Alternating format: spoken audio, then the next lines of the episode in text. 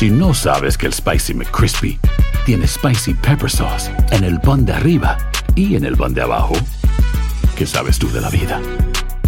Para, pa, pa, pa. Cassandra Sánchez Navarro junto a Catherine Siachoque y Verónica Bravo en la nueva serie de comedia original de VIX, Consuelo, disponible en la app de VIX ya. Bienvenidos al podcast de Noticiero Univisión Edición Nocturna. Aquí escucharás todas las noticias que necesitas saber para estar informado de los hechos más importantes día con día. Buenas noches, hoy es martes 11 de julio y estas son las noticias más importantes. Pistoleros en una moto dispararon contra un grupo de personas en un parque de Nueva York, dejando varios heridos. Entre las víctimas hay niños. Una niña de seis años muere aplastada por un ascensor en un hospital en México. La pequeña era trasladada en una camilla para ser atendida cuando ocurrió la tragedia por una supuesta falla mecánica. Algunos clientes de Bank of America podrían recibir reembolsos por cobros indebidos. Le diremos cómo será el proceso para la devolución del dinero. Los goles y el fútbol mágico aterrizaron en la Ciudad del Sol con la llegada de Lionel Messi para integrarse al Inter de Miami. Le diremos cuándo y dónde será presentado a su nueva fanaticada. Comienza la edición nocturna. Este es Noticiero Univisión Edición Nocturna con León Krause y Mike Interiano. Muy buenas noches y gracias por acompañarnos. Comenzamos, Elian, lamentando otro tiroteo masivo, esta vez en Nueva York, causado por dos hombres desde una moto en movimiento. Dispararon contra un grupo de personas en un parque del Bronx, dejando varios heridos, entre ellos niños. Así es, Mike. Y bueno, Fabiola Galindo está en vivo desde la escena de esta balacera con lo último sobre las investigaciones. Fabiola, muy buenas noches, adelante. Así es, Elian, como puedes ver a mis espaldas, todavía la investigación continúa en este tiroteo ocurrido aquí atrás, en este parque en la localidad de Kingsbridge, en el Bronx. A eso de las 5 y 45 se abrió un tiroteo, dos personas en eh, una motoneta que no estaba registrada, una motoneta ilegal, comenzaron a disparar indiscriminadamente en contra de las personas, entre las víctimas, cuatro personas han recibido heridas de balas, una pareja de hermanitos de tan solo 6 y 3 años de edad. Se espera que sobrevivan a sus heridas. Ellos recibieron balazos en sus piernas. También un hombre de 25 años y otro de 23 recibieron múltiples heridas de balas. Ellos también están en el hospital y se espera que sobrevivan. La policía dice que estos dos hombres vestidos de negro y con mascarillas en esta motoneta eh, siguen, eh, se han dado a la fuga. Todavía los están buscando, por lo que piden la ayuda de la, de las, de la comunidad para que pues dieran cualquier información que esté disponible y que llamen a la policía de manera anónima. Y todo esto ocurre eh, cuando justamente hace unos días la policía reportaba un bajo, o mejor dicho, un... Eh, menos crímenes, menos tiroteos, al menos 25% menos en los últimos seis meses aquí en la ciudad de Nueva York. Definitivamente esa no es la percepción de la gente en este vecindario en el Bronx que acaban de sufrir este tiroteo masivo. Yo regreso contigo, Mighty, al estudio. Pues muchísimas gracias, Fabiola. Por supuesto, vamos a estar muy al pendiente y más noticias en Despierta América. Y continuamos precisamente en Nueva York, donde una familia hispana llora la muerte de su pequeño de cuatro años que cayó por la ventana desde un cuarto piso. El menor fue llevado de emergencia al hospital, pero llegó sin vida. Los vecinos dijeron que el cuerpo del niño quedó tendido en el pavimento en medio de un charco de sangre. La policía está investigando lo ocurrido. Lamentablemente ya son seis los menores que han muerto al caer al vacío en lo que va del año. Y otros cinco mexicanos también perdieron la vida en un trágico accidente en Nepal. El grupo murió cuando el helicóptero en el que viajaban se estrelló cerca del monte Everest. Estaban regresando de un paseo turístico tras sobrevolar la emblemática montaña. Las malas condiciones del clima habrían obligado a cambiar la ruta del vuelo y se investiga qué causó la tragedia. Se espera que los cuerpos de los cinco personas que perdieron la vida sean entregados a la Embajada de México en Nepal para ser llevados a su país. Y en exclusiva hablamos con Destiny García, la joven que asesinó a su madre y a su padrastro con la ayuda de su novio. Desde la cárcel donde cumple su condena, ella le contó a Violeta Bastardo sus razones para cometer el atroz crimen. ¿Estás arrepentida por lo que hiciste? Sí. En enero del 2016, Destiny García, con 15 años, fue arrestada junto a su novio Jerry Masonet por dar muerte a la madre de ella, Rosy Sánchez, y también el padrastro Anderson Núñez. Ambos cuerpos fueron encontrados en el apartamento donde residían en Brooklyn, Nueva York, seis días después, irreconocibles, con más de tres docenas de puñaladas y varios impactos de bala. La pregunta que todos se hacían, ¿por qué lo hizo? Porque yo estaba siendo abusada y molestada sexualmente. Ella nos cuenta que su vida con la madre fue buena hasta que inicia la relación con Anderson. Por los cinco años antes de que ella cumple los 15, ella fue abusada sexualmente por el padrastro y físicamente y emocionalmente por su mamá. Ella me pegaba, a veces sin razón. También cuando peleaba con mi padrastro me golpeaba. Me decía que yo era una desgracia, que ella hubiera deseado abortar. Una noche decide irse con su novio Jerry. No tenía control sobre mis emociones. No me podía controlar.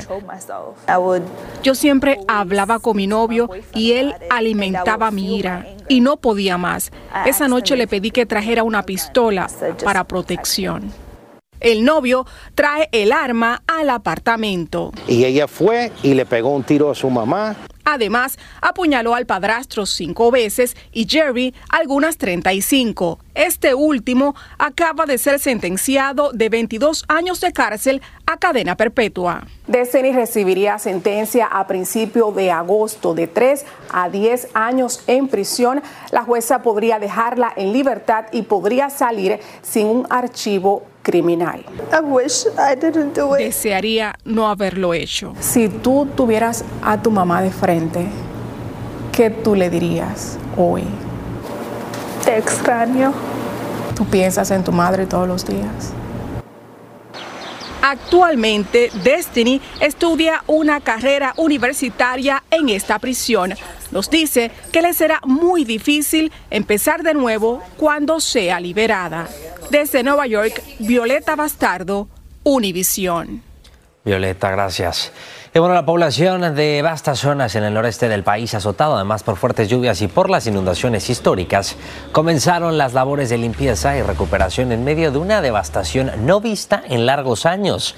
De todos, el estado de Vermont es el más afectado. Incluso el nivel del agua no ha descendido lo suficiente como para poder garantizar la seguridad en la limpieza.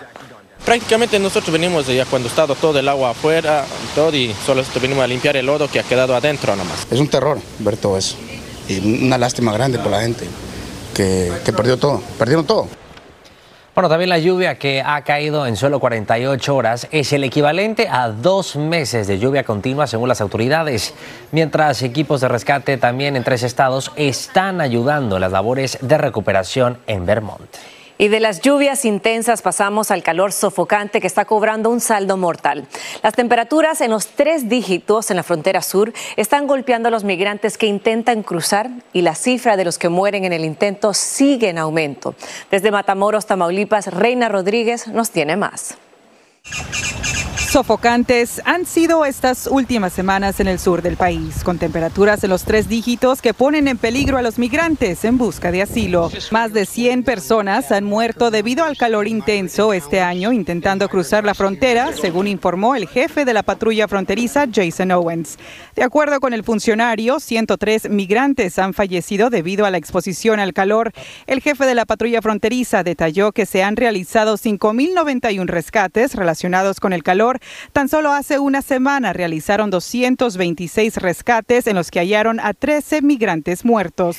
La persistente ola de calor viene a empeorar las condiciones inhumanas en las que viven cientos de migrantes en este campamento a orillas del río Bravo. Algunos de ellos me dicen que se les agota la paciencia y han pensado en cruzar el río para llegar a los Estados Unidos. Siento calor, más que yo tengo presión alta, me sofoco, parece que me voy a ahogar a veces. Aquí los migrantes tratan de mantenerse hidratados durante todo el día, pero aseguran que no es suficiente para el tiempo que pasan bajo el sol.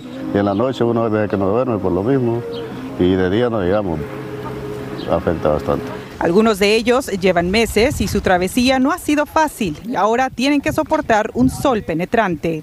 Horrible. Por lo menos hoy yo me levanté con un humor que estoy que me cruzó el río. Lo que pasa es que me da miedo con las niñas. Pedí la cita. La mayoría ya solicitó su cita para pedir asilo a través de la aplicación CBP One y aunque dicen que es un proceso lento, afirman que prefieren esperar para evitar consecuencias más graves. Da miedo porque ahora están deportando mucha gente y no puedo. En Matamoros, Tamaulipas, México, Reina Rodríguez, Univisión. Estás escuchando la edición nocturna de Noticiero Univisión.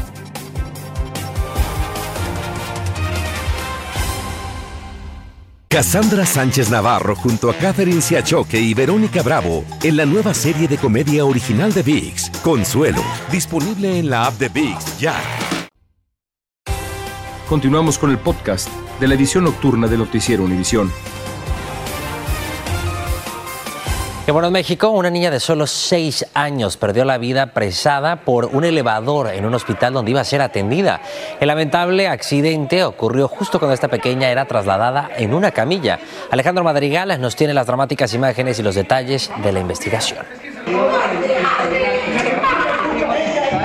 Los padres rogaban para que rescataran rápido a su niña que quedó prensada en un elevador de un hospital público en Playa del Carmen, Quintana Roo, al sur de México.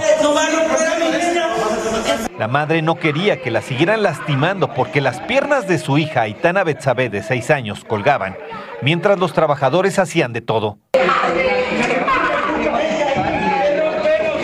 Arrancaron los marcos de las puertas, pero Aitana Betsabe tuvo casi una muerte instantánea, ya que el elevador subió pese a que la camilla aún no entraba en su totalidad, por lo que la mitad de su cuerpo quedó afuera y casi fue cortado al subir. Esa puerta se cerró porque los sensores que tiene la puerta no sirven. Ya no servían. No servían. Afuera del hospital número 18 del Instituto Mexicano del Seguro Social, IMSS, donde ocurrió la tragedia, dicen que le hace falta mucho mantenimiento. Hay muchas cosas que están muy, en muy mal estado, entras a los baños, hay, no, hay, no hay ni siquiera para lavarse las manos, hay unas sillas que todas están rechinando. El IMSS aseguró en un comunicado que el mantenimiento de los elevadores estaba concesionado a una empresa externa. El mismo día de ayer, previo al accidente, se reportó la falla del elevador a las 13.10 horas. Se puede observar en los videos de las cámaras que se retiran los técnicos de dicha empresa sin dejar señales ni barreras que impidieran el uso del elevador. La Fiscalía General del Estado informó que inició una carpeta de investigación para esclarecer si se trató de un accidente o una negligencia. La autoridad ya informó que detuvo un camillero de nombre Víctor F., acusado de homicidio doloso. Sin embargo, de la empresa responsable del mantenimiento de los elevadores, nada se sabe. En Ciudad de México, Alejandro Madrigal, Univisión. Qué terrible. Y una niña migrante no acompañada procedente de Guatemala con una enfermedad preexistente murió bajo la custodia de las autoridades a principios de esta semana. El Departamento de Salud y Servicios Humanos dijo, nuestro corazón está con la familia en este momento difícil. La Oficina de Reasentamiento de Refugiados está trabajando con ellos para proporcionar consuelo y ayudar con los arreglos según corresponda. La migrante de 15 años estuvo hospitalizada durante todo el tiempo que permaneció bajo custodia del Departamento de Salud y Servicios Humanos que se ocupa de los menores no acompañados. Y bueno, si usted es cliente de Bank of America, preste muchísima atención, ya que podría además ser elegible para un reembolso. Y es que resulta que este banco deberá pagar millones de dólares por cobros indebidos. Desde Los Ángeles, Dulce Castellanos tiene los detalles. 35 dólares son 35 dólares. Fidencio Ramírez dice que maneja su cuenta bancaria cuidadosamente para evitar la comisión que le cobraba el Banco de América por fondos insuficientes. Si no tiene dinero y hacía un pago o algo, ellos me cobraban por prestarme el dinero que, que, pagaban ellos. Pero el banco estuvo cobrando la comisión múltiples veces, además de abrir cuentas falsas y retener los incentivos prometidos a los clientes por usar sus tarjetas de crédito. Por esas acciones, el banco tendrá que pagar una multa de 250 millones de dólares. No es un banco ni dos ni tres, ya son casi decir todos los bancos que están cobrando estos fees para poderte sacar dinero de lo que no tienes. Y ese es el gran problema, que todos estos bancos están recolectando cada vez más dinero de ese tipo de servicios. La Oficina de Protección Financiera del Consumidor informó que el Banco de América pagará 100 millones de dólares en reembolsos a sus clientes y 150 millones en penalizaciones. Y el Banco de América lo tuve casi 30 años, pero ya yo ya me enfadé de esto. En un comunicado, un portavoz del banco dijo que redujimos voluntariamente las comisiones por descubierto y eliminamos todas las comisiones por fondos insuficientes en el primer semestre de 2022.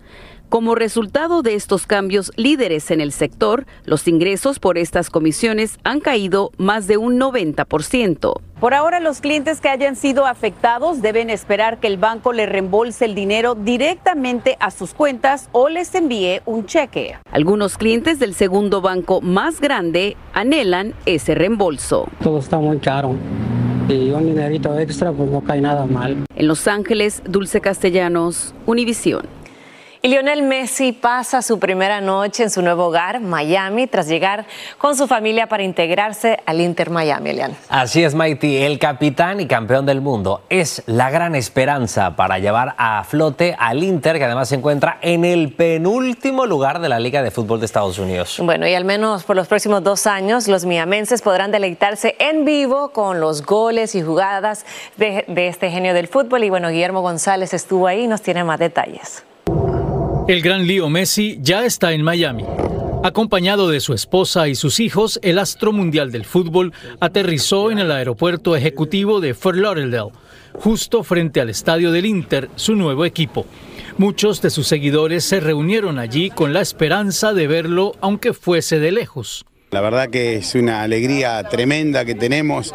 Nosotros cuando nos enteramos que venía Messi para acá, para Miami, decidimos hacer una hinchada, una convocatoria con amigos. El fichaje de Messi al Inter de Miami es todo un acontecimiento, pero también la gran esperanza de miles de aficionados del Inter de que su fútbol arte y sus goles logren sacar al equipo del fondo del abismo deportivo en el que se encuentra actualmente. Y bueno, es algo inexplicable. Lo que pasa es que Messi no es solo argentino, Messi es del mundo, Messi es latinoamericano, Messi es de, de todas las partes del mundo.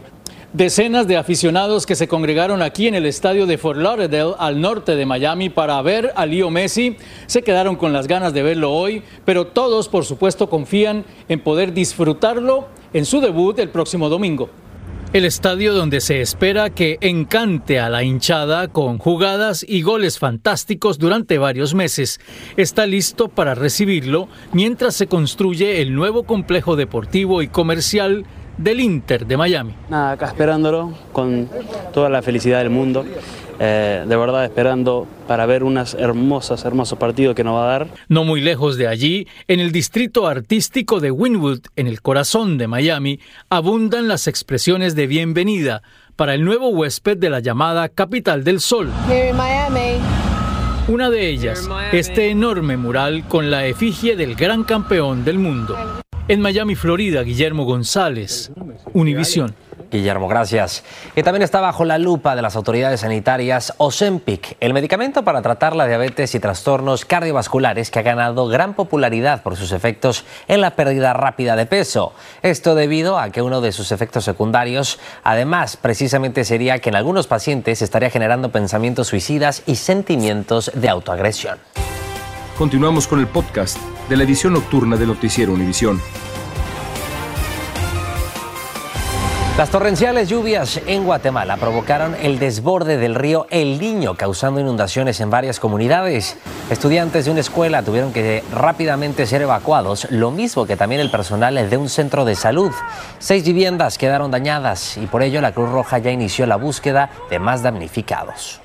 Y Florida es ahora el epicentro de la inflación en el país. Los datos del índice de precios al consumo lo sitúan a la cabeza de la inflación. Miami, Fort Lauderdale y West Palm Beach ha registrado la tasa mayor de inflación de las áreas metropolitanas con más de 2,5 millones de habitantes, con una tasa del 9% en los 12 meses que finalizaron en abril. Continuamos con el podcast de la edición nocturna de Noticiero Univisión. El número del día es 120 millones. Esa es la cantidad de clientes de Amazon que tienen servicio Prime y que se espera hagan compras hoy y mañana aprovechando ofertas especiales en el llamado Prime Day. Pero el gigante del comercio por Internet competirá esta venta especial de verano con grandes cadenas como Target, Walmart y Best Buy, entre otros, que también ofrecen grandes rebajas. Elian. Hay que estar pendientes de las rebajas.